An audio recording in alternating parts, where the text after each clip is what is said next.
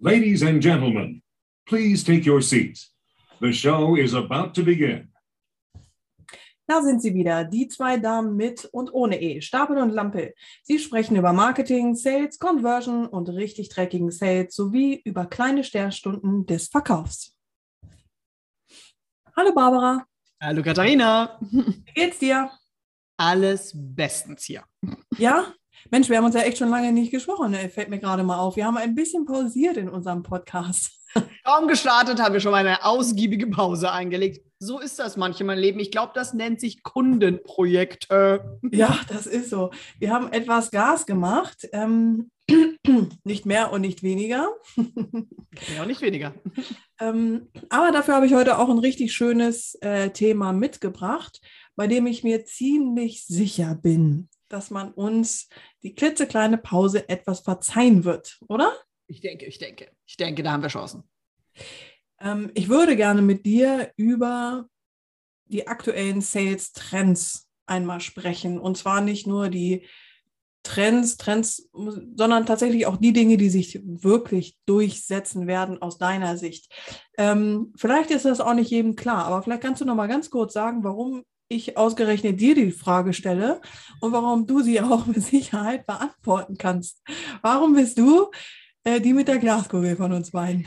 Das ist eine gute Frage. Warum bin ich mir die mit der Glaskugel? Also erstens, ich besitze zwischenzeitlich wirklich eine Glaskugel. Shoutout to Kaya. Sie hat mir endlich eine geschenkt. Jahrelang war nämlich mein Argument immer, eine Glaskugel kann man sich nie selber kaufen, die muss man geschenkt bekommen. Also deswegen oh. Shoutout. Ich habe endlich eine. Warum bin ich die mit der Glaskugel? Ähm, das glaube ich, hat dann vielleicht ein bisschen was mit dem historischen Background zu tun, dass ich ja, wer auf LinkedIn mich irgendwie immer noch nicht hinzugefügt hat, bitte nachholen. Da seht ihr in der Jobbeschreibung, da steht Verhaltensmathematikerin und nichts anderes bin ich. Ähm, und das, was ich halt besonders gut kann, ist Verhalten vorherzusagen und das am besten ja. am liebsten auch, wie gesagt, datenbasiert und mit ähm, Mathe, heute Neudeutsch Data Science. Und so kommt diese Prognose Glaskugelkonstruktion zustande, auch weil ich eben ein natürliches Fable dafür habe, Studien ähm, äh, morgens beim Kaffee zu lesen, aber auch Daten zu crunchen beim Kaffee zu lesen. Ähm, äh, genau, und deswegen kommt die Variante, warum Trends ganz gerne immer so aus meiner Glaskugel kommen. Ja, und ich kann aus eigener Erfahrung natürlich auch bestätigen, wir hauen hin. Sehr erstaunlicherweise. Ähm, gar nicht so erstaunlich. Es man muss halt wissen, wie man es macht mit den Daten. Ähm, jetzt ähm, vielleicht, be bevor du was zu den Trends sagst, kannst du vielleicht nochmal die Zuhörer ein bisschen abholen, weil dieses Glaskugelding, ähm, du kennst das bestimmt, dass man so sagt, so was sind die SEO-Trends für das kommende Jahr? Und dann liest man irgendwie so zehn verschiedene Meinungen. Und ich frage mich da immer, hupala, Leute, wo, wo kommt denn das her? So, äh, ist es etwa aus dem Bauch heraus? Ist das etwa, weil du gerade dich damit selber beschäftigst? Oder ist das tatsächlich etwas, was wirklich relevant ist? Also da sehe ich tatsächlich immer so ein paar Unterschiede. Und von daher fände ich es mal ganz spannend, damit wir eben genau mit der Folge nicht da landen, sondern wie fundiert ist es und wie kommt man tatsächlich dazu, einen Trend, ich sage es mal ganz plausibel, zu berechnen? Hm. Ganz wichtig, was man beim Trendberechnen als allererstes verstehen muss, ist, man kann sehr kurzfristig in die Zukunft gucken, dann lange nicht und dann wieder langfristig. Das, was mhm. bei Trends unheimlich schwer mathematisch nicht abbildbar ist, ist diese Mittelfristigkeit. Das heißt, die Trends für dieses ja. Jahr, das kriegen wir gut hin. Dann fliegen wir ein bisschen blind und dann sind wir wieder so, so 2024, 2025 und sehen ziemlich genau, wie die Zukunft wieder ausschauen könnte. Ähm, das hat einfach was damit zu tun, wie man Trends über Zeitreihen berechnet, dass dieses Ding in der Mitte ähm, also quasi, was kann der große Trend in 2023, 2024 sein, fast nicht berechenbar ist und damit in meiner Welt nicht prognostizierbar ist. Danach aber schon, weil wir dann eben auch verschiedene Sachen, eben sogenannte Metatrends, oder wer auch schon mal sich mit Konjunkturzyklen beschäftigt hat, man weiß, das sind so langfristige Sachen und dann wird es wieder offensichtlicher. Aber das ist so das Wichtigste. Wenn es um Trends geht, dann ist es immer so eine kurzfristige, kurzfristig das heißt also so die nächsten immer so ein Jahreslauf. Ja zwei bis drei Jahre fast nicht machbar und danach wieder relativ sauber, eben aufgrund der Langfristigkeit. So, wie kann man Trends berechnen? Ziemlich unterschiedlich.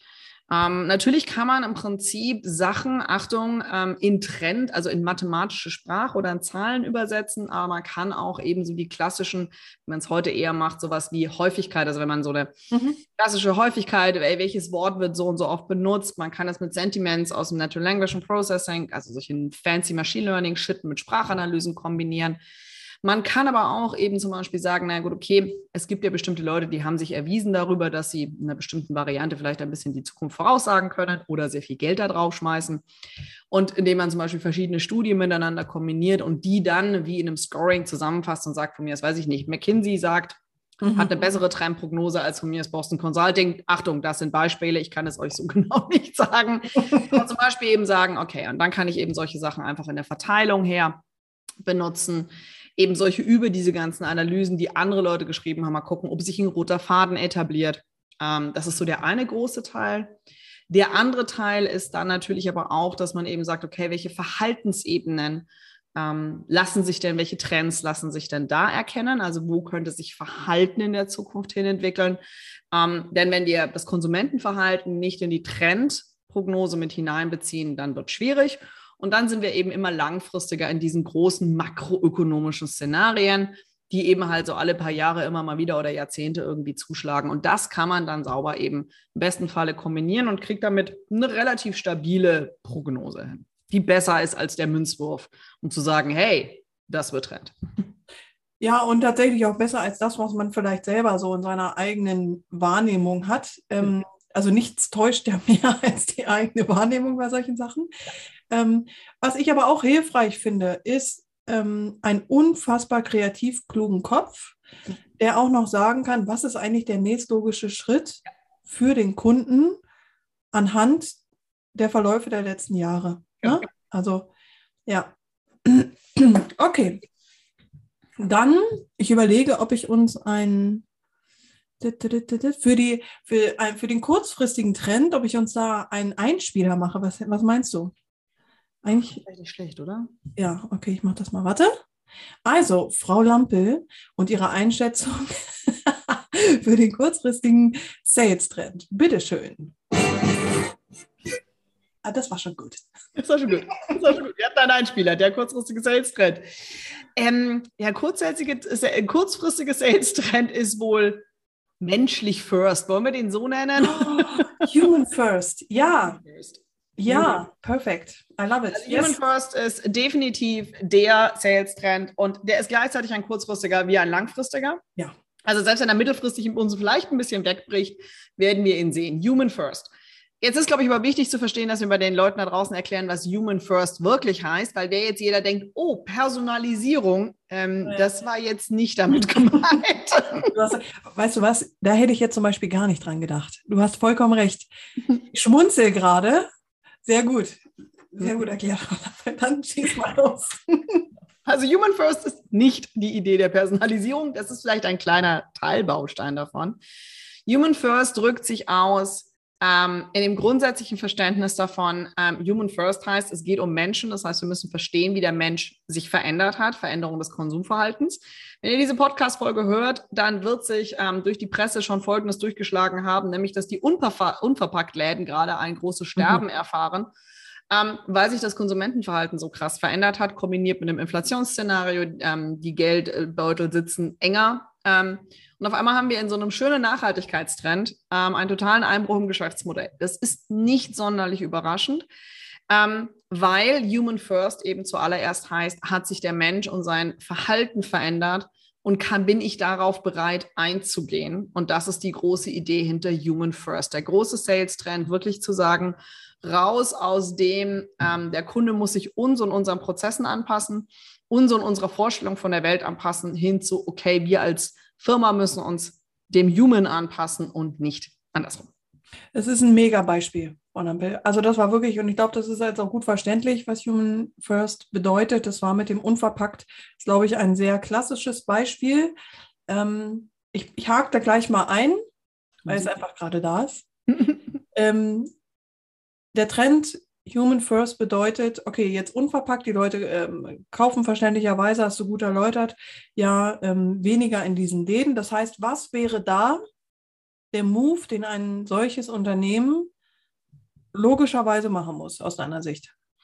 Also wer jetzt so unverpackt, also stell mal vor, ich hätte jetzt so einen Unverpacktladen, dann müsste ich mir ganz klar überlegen, okay, wo sind meine Kunden denn hin abgewandert und welche, was, welche Faktoren betreffen denn ihre Kaufentscheidung jetzt? Ja. Abgewandert sind sie sicherlich hin zu einem Lieferservice, der ihnen das Zeug nach Hause liefert. Wenn ich das Ganze als Unverpacktladen jetzt mit meinem schönen Lieferfahrrad vielleicht kombiniere, dann wäre das eine Variante. Das wäre eine, eine, eine Nummer. Auf der anderen Seite hat der Unverpacktladen eine extreme Hürde im Einkaufen. Ja, wenn ich die Hürde im Einkaufen nur mal drin habe, dass ich meine depperten Behälter selbst mitnehmen muss, also ich kenne mich beim Einkaufen, ich bin ja schon froh, wenn ich an die Tasche denke, ähm, ja. dann ist das auch so ein Ding. Ja? Kann ich diese Hürde anders konstruieren? Zum Beispiel, indem ich, ja, hier, äh, wir sitzen hier, hier Proud Köln, Vital hat ein großartiges Mehrwerkkonzept, ähm, Mehrwerk, Mehrweggeschirr, also könnte ich auch das dafür nutzen. Also ich könnte mich an sowas anschließen, sodass diese Hürde nicht mehr besteht. Ja? Also dass ich gar nicht mehr meinen eigenen Kleiderradatsch mitbringen muss. Das nächste ist natürlich auch, kann ich nicht eben auch die Preissensiblen, die Nachhaltigkeit wollen, aber preissensibel sind, eben auch über ein Unverpackt-Konzept vielleicht doch auch abholen, wenn ich mir bestimmte Preise oder sonst irgendwas angucke. Genauso mhm. wie kooperative Ansätze zu fahren. Also wer kann mit wem wie besser kooperieren. Dann habe ich eine Chance, dieses Human First stärker abzubilden und dann natürlich auch, und das sehen wir bei ganz vielen Unverpacktläden, die haben die digitale Seite nach dem Motto, wir sind ja stationärer Handel, wir haben die digitale Seite nicht angehen lassen. Naja, auch da wieder habe ich den Convenient-Faktor und bestelle halt bei meinem Unverpacktladen vor schon mal alles, muss es nur noch einsammeln, auf dem Weg irgendwie die Kids vom äh, Kindergarten abholen, dann habe ich da auch schon mal die Zeit. Also es gäbe genügend Möglichkeiten, auf Marktsituationen zu reagieren, wenn ich mir die Mühe mache, die Idee dahinter zu verstehen, ähm, was es halt auch einfach heißt, dass ich eine Nachhaltigkeit als Geschäftsmodell habe und das monetarisieren muss. Punkt. Sehr gut. Ja, Okay, Human First, gut erklärt. Ähm, next, was ist noch ein, noch ein kurzfristiger Trend?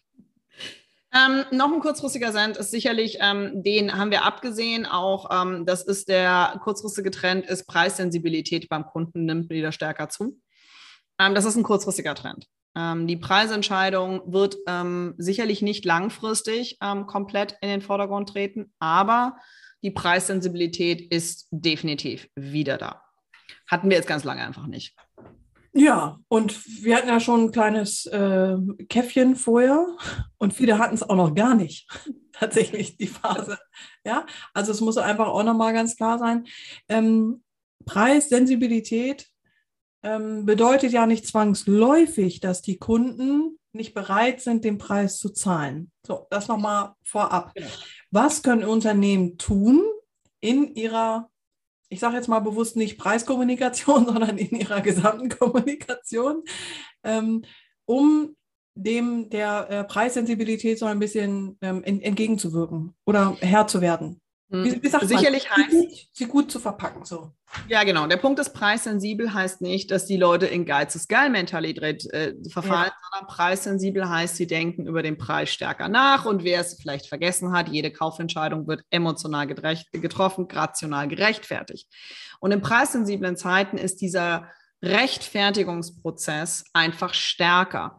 Das heißt, der, der, und da kommen wir vielleicht zu dem, was wir jetzt auch stärker so ein bisschen so einen Non-Trend in der Mittelfristigkeit sehen werden, nämlich das Ende des emotionalen konstanten Triggernutzens ähm, und der kurzfristigen Growth Hacks.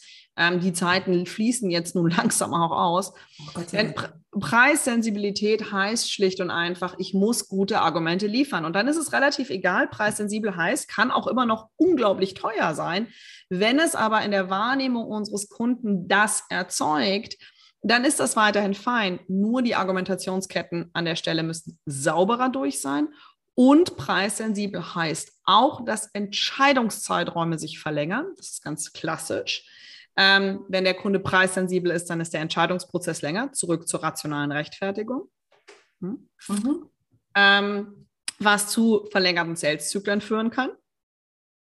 Und auch sicherlich ein Sales-Trend, weil Sales ist ja nicht nur verkaufen, sondern Sales ist ja auch verhindern, dass der Kunde kündigt. Wer das Customer Success immer noch nicht auf dem Schirm hat, dass es Teil des Vertriebs ist, bitte die Ohren spitzen. ist natürlich auch eben zum Beispiel, dass wir ähm, in der preissensiblen Zeit ähm, ist das, was man den Churn nennt, also Kunden kündigen ihre Abos, Modelle, sonst irgendwas. Steigen einfach nach oben. Das ist ganz normal, weil die Leute stärker miteinander vergleichen und das, was man davor eben klassischerweise in preissensiblen Märkten, wenn sie nicht preissensibel ist, bleibt der Kunde einfach da. In preissensiblen Märkten wird stärker verglichen, bereits auch in einer Kundenbeziehung. Und das ist sicherlich etwas, also die Customer Success Teams, solche Sachen, das ist sicherlich ein großen Trend, den wir auch in der nächsten Zeit sehen werden, dass das die Kundenbindungsmomente wirklich noch viel entscheidender sind, ähm, nicht nur in der Etablierung des Kunden, sondern auch wirklich in der Behalten des Kunden. Absolut. Sehr gut. Ja. Gibt es noch einen weiteren kurzfristigen Trend? Ich würde sagen, der kurzfristige Trend ist eben so ein Non-Trend. So dieses Auslaufen dieser Growth Hacks, emotionalen Trigger, verkaufspsychologisch optimierten, ich nenne es mal ein bisschen, setze ich mich in die Nesseln Pseudo-Nonsense. Ähm, das heißt also dieses Ganze, wir hacken irgendwie das System ähm, um kurzfristige Optimierungen äh, hinzubekommen, das werden wir sicher auslaufen sehen, weil das basiert auf einer anderen Marktphase. Und in dieser Marktphase sind wir kurzfristig einfach nicht. Denn Growth Hacking heißt, ich müsste Growth haben, um es mal plakativ auszudrücken. ja. Ähm, wobei das ist ein Trend, aber das zeigt aber auch die, die, äh, die Wahrnehmungsfehler, die wir selber auch haben. Ja für mich war dieser Trend der Verkaufspsychologie nie so wirklich äh, für mich jetzt hm. relevant, weil ich dachte, ja komm, wenn wir das ganze Ding nachhaltig machen wollen, dann lasst es doch mal sein. Aber du hast natürlich vollkommen recht und wir sehen es ja auch da draußen, ja, also wie viele tatsächlich danach auch propagieren oder damit arbeiten, ja. Also ich habe neulich habe ich einen, ähm, einen Fitness-Tracker äh, besucht, so eine Seite. Ich wollte da so ein bisschen was über die Verkaufsprozesse da rausfiltern. Und dann hat auch original gab es eine Seite, ähm, wo keine Informationen über den Fitness-Tracker drauf sind. Also gerade ein Produkt, wo man ja sagt, okay, damit muss man sich erstmal auseinandersetzen. Da braucht man tatsächlich Informationen, da braucht man einen Vergleich, da braucht man irgendwie ein bisschen, äh, ein bisschen Liebe muss man da ein bisschen reinkippen. Und dann haben die da original einen Timer draufgepackt.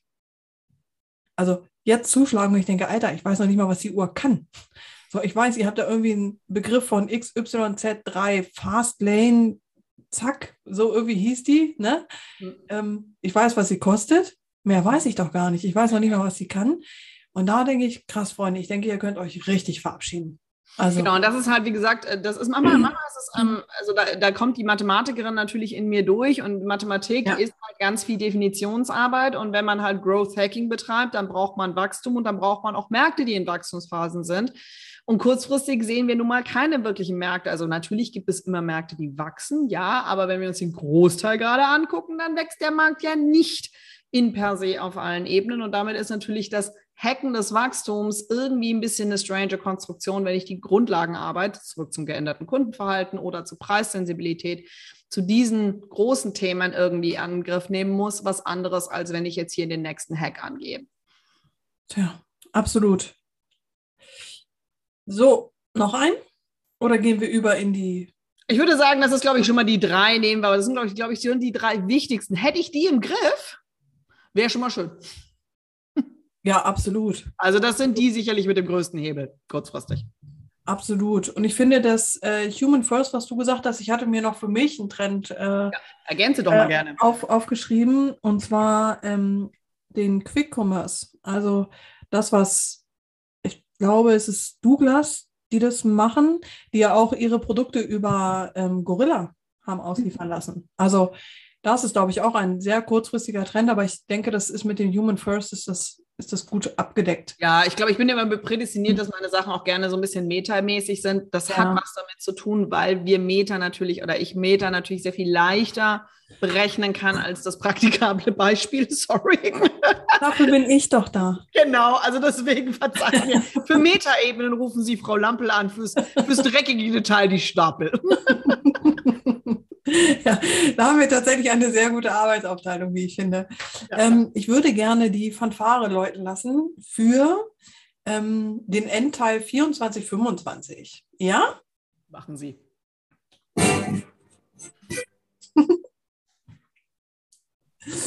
Frau Lampel, wir befinden uns im Jahre 2024, 2025. Was haben wir an Sales-Maßnahmen, Techniken auf dem Tableau?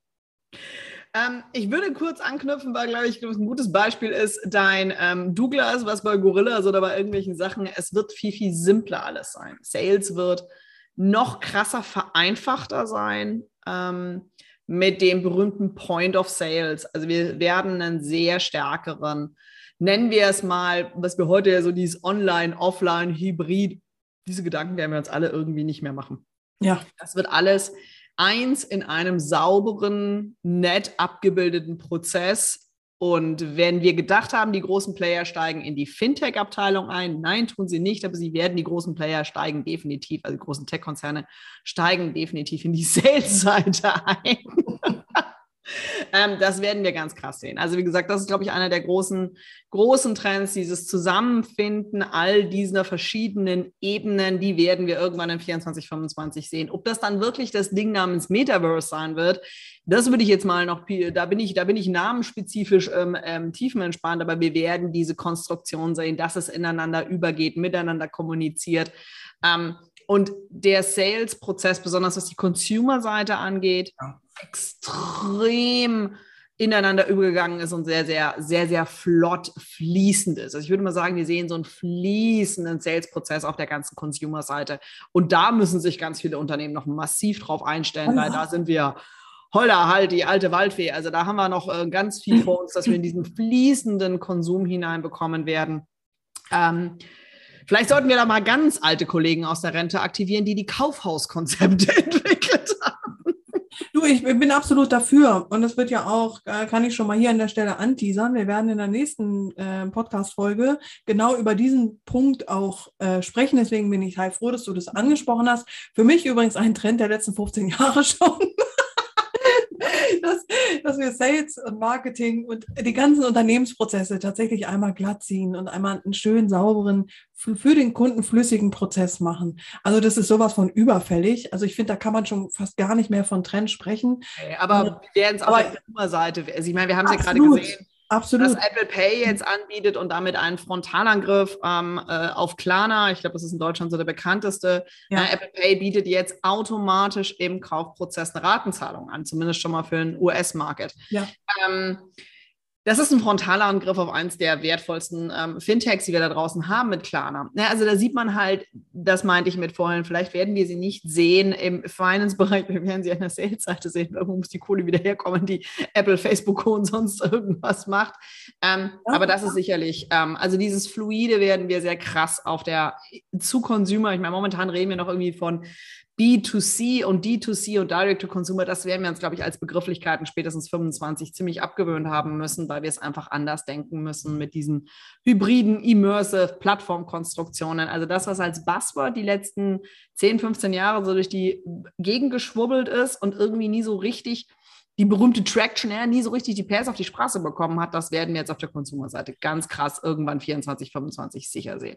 Und es muss auch, weil das ist ja auch ein Gesetz der Natur. Wir haben jetzt einen Peak im E-Commerce erreicht. Das heißt, irgendwie die Zeiten sind definitiv vorbei, wo du einfach einen Online-Shop aufmachst oder generell dein, dein Unternehmen online bringst im, im E-Commerce und die Leute kaufen automatisch. Die Zeit ist definitiv vorbei. Also die fetten Jahre, wo egal ist, wie das Ding aussieht, der darauf ist sowas von genutzt. Das heißt, dass wir, was wir jetzt brauchen, ist, dass wir tatsächlich gucken, was Kunden wollen. Hm. Das heißt tatsächlich echtes datenbasiertes ähm, Entscheidungsarbeiten und dementsprechend die Prozesse aufsetzen. Und wer da sich, ich meine, ich beschäftige mich da jetzt auch schon seit Anno Krach mit meinen Kunden mit, ne? Du, du ja genauso. Es gibt gar keine andere Lösung als das. das ist, es, es geht tatsächlich gar nicht anders. Ne? Also was, was, was habe ich für Diskussionen mit, mit Marketingleuten geführt, die gesagt haben, oh, Sales ist unter Marketing. Oh, Freunde, komm, pack irgendwie jetzt mal ähm, die Eitelkeiten beiseite, lass uns mal einen schönen Prozess machen. So, damit es dem Kunden gut geht, das ist überfällig. Ansonsten sehe ich die Relevanz im Netz nicht mehr. Also vom Kunden aus gedacht wird es keine Relevanz geben, wenn die Prozesse, und da gehört auch ganz simpel sowas wie stellst du deine Produkte dar, gehört natürlich mit dazu. Ja, also wenn du das nicht intensiviert kriegst. Mhm. Bin ich sehr gespannt. Auf den Trend freue ich mich sehr, Frau ja, Ich mich auch. Und ich würde sagen, einen großen Metatrend, um, weil wir gerade consumerseitig waren, gehen wir ein bisschen mehr in die B2B-Seite. Ja. Ähm, ich würde sagen, einen großen Trend, der auch datenbasiert ist. Wir werden sicherlich voll datenbasierte Einkaufsprozesse auch da sehen. Ähm, und da ist die Frage, wer führt es perfektioniert? Als erstes ein und zwingt damit den Markt nachzuziehen? Das ist so ein bisschen meine Frage, weil das wir da irgendwann 25, spätestens 26 sehen werden, äh, mit hochautomatisierten Einkaufsprozessen auf der ähm, B2B-Seite, die einfach nicht nur irgendein Bot sind und nicht nur irgendwie ja. so ein bisschen, sondern wirklich so richtig ähm, Schlag on Schlag einfach auch für die B2B-Seite funktionieren werden da wird spannend werden, welche, weil das wird ein großer Player sein, das muss ein großer Konzern sein, der die Einkaufsabteilung quasi wirklich datenbasiert und Check bekommt und der Rest vom Markt muss sich anpassen oder zieht der Markt vor und die Einkaufsabteilung sagen Danke. Also das wird sicherlich noch ein spannender Teil werden. Das erste Szenario wäre ein Stück mehr sexy, finde ich. Ich glaube aber auch, liebe Einkaufsabteilungen, falls ihr die Disruption des Sales plant, ruft uns an. Das wäre wirklich ein mega Move. Also das Unternehmen, was, was diesen Move zuerst macht, das hat, einen, das hat einen ordentlichen Flock gesetzt. Da wird, ja, das hat einen ordentlichen Flock gesetzt. Und ich kann mir gut vorstellen, da wird irgendein Player um die Ecke kommen. Ich meine, man sieht so die ersten Ansätze, die versuchen mit so dem berühmten maschinellen Lernen, KI, sonst irgendwas ja. in den Auskamen. Aber das ist wirklich noch alles so grottenschlecht, dass es nicht wirklich sauber funktioniert. Aber wenn da mal ein Unternehmen wirklich sagt so, hey, so, wir nehmen uns die Zeit, wir crunchen das wirklich, wir machen das notwendige Projekt mit dem notwendigen Volumen drauf und damit natürlich alle Dienstleister, die mit so einem Konzern zu spielen haben, dann natürlich in so eine Position hineinzubringen. Das kann ich mir ganz gut vorstellen, dass wir da das, also wir werden es sehen und ich kann mir auch gut vorstellen, dass wir das 25 schon 26 sehen werden, weil so ein Projekt dauert normalerweise im Development schon so seine zwei bis drei Jahre. Das ist einfach das, was es braucht. Aber da kann ich mir ganz gut vorstellen, dass es sicherlich äh, ein interessanter Move so. Ähm, das äh, wird den Sales dann auch nochmal auf der B2B-Seite, glaube ich, sehr sehr krass verändern. Liebe Zuhörer, was ihr nicht seht, aber ich. Frau, Frau Lampe strahlt, die Augen glühen. Das heißt für mich immer, die hat schon gerechnet. Hau raus. Was ist, ähm, was ist deine Prognose? Was kann ein Unternehmen tatsächlich ähm, damit gewinnen bzw. einsparen? Wo sind die Potenziale genau bei dieser Maßnahme? Also angenommen, wir reden von einem Konzern, was hat der auf die Einkaufsabteilung wirklich ähm, gut aufgesetzt, nicht in rudimentär ja. aufgesetzt, sondern in gut ähm, ähm, aufgesetzt. Ich würde sagen, dass da Kosteneinsparungen auf der ähm, Einkaufsseite von 25 Prozent locker drin sind. Ja. Ähm, plus die Prozesskosten. Ähm, plus mit der gesteigerten Qualität, weil ich mehr, also es ist ja immer so, man, es geht ja nicht nur um die Kosten einsparen, sondern wenn ich saubere Prozesse habe, kann ich ja auch wirklich sagen, hey, damit kriegen wir auch die Qualität, beziehungsweise da geben wir die paar da geben wir mehr aus, wenn wir das, sondern das ist sicherlich Plus, sind wir ehrlich, je nachdem, wer das entwickelt hat, wahrscheinlich einfach auch eine massive Monetarisierungsoption. Denn der erste Konzern, der es hat, wird die Lösung doch bitte hoffentlich anderen Konzernen anbieten. also bitte. Du, du bist da gerade ähm, gemäß deiner Natur über die Einsparung in den Prozesskosten ein bisschen für meinen Geschmack, ja, für meine Prozessliebe etwas äh, drüber hingehuscht.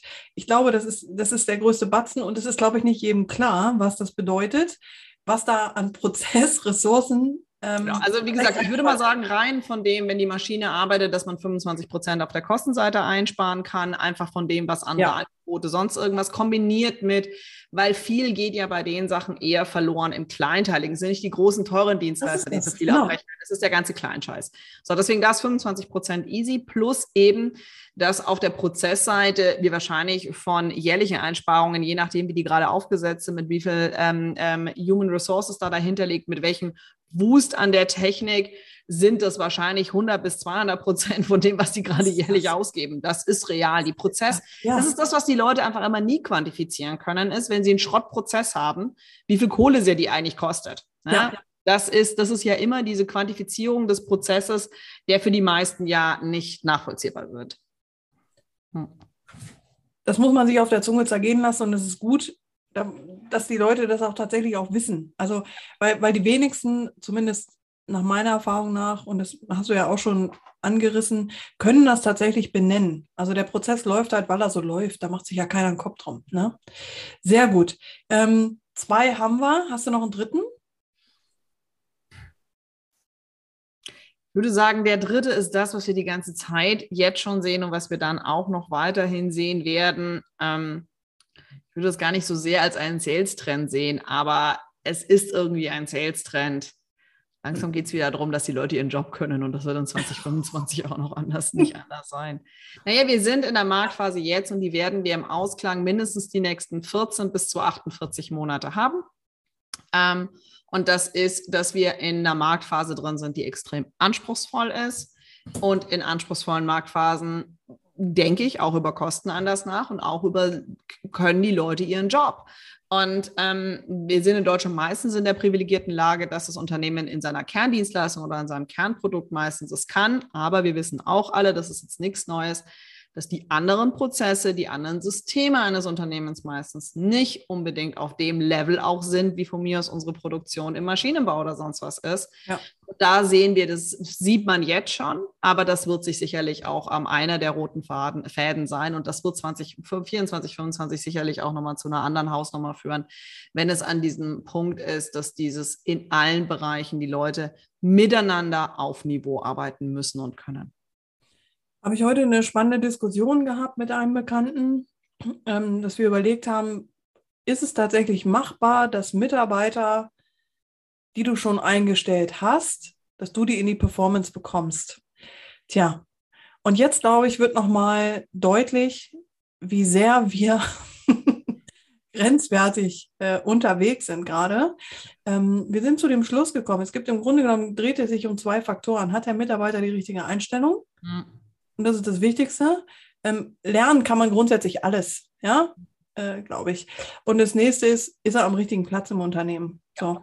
Und das sind die zwei Faktoren, wo ich glaube, das muss man sich jetzt schon dringend angucken, weil das ist etwas, was das, das wird uns allen auf die Füße fallen, diese Non-Performance, die wir, die Unternehmen seit Annokrach zulassen.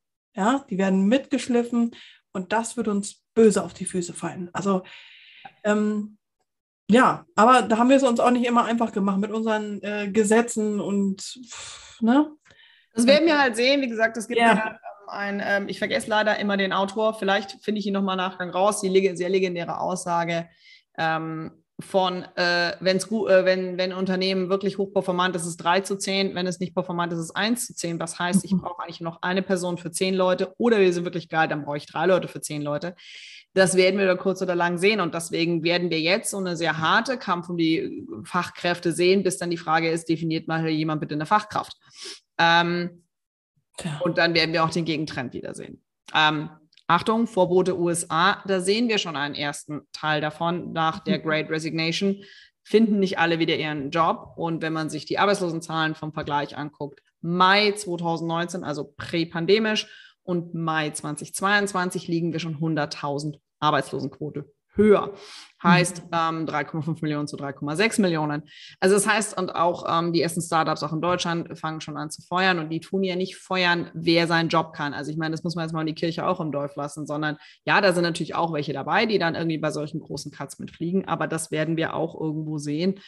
Das ist ein Trend, der jetzt aber auch uns langfristig sehr krass beschäftigen wird, ja. Absolut.